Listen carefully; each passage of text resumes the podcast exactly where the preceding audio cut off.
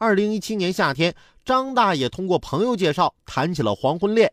为了哄女友开心，张大爷花两万多给她置办了四金，还买了两万多块钱的新衣服，另外还帮她还了三万块钱的外债。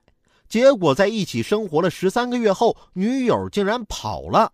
更惨的是，张大爷后来发现，所谓的女友是别人的老婆，还没离婚呢，就和自己过起了日子。无论什么年纪，看来想找个伴儿长相厮守也不是件容易的事儿。搞对象之前要先搞清楚对方的状况啊。要是你花钱，对方就嫁给你；你花的钱越多，你俩就越恩爱。婚姻是这么简单的事儿吗？我媳妇儿啊，喜欢买彩票，几年如一日都买同一组号码，每期不落。每次吵架的时候都跟我说：“说我告诉你，我要中了五百万，我第一件事我就跟你离婚。”我也没当真，笑笑就过去了。我一点也不担心呢，我每期都买跟他一样的号码啊，我还加倍买的呢。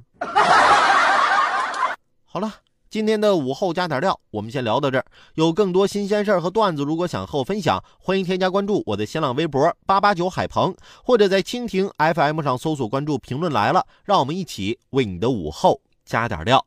明天见。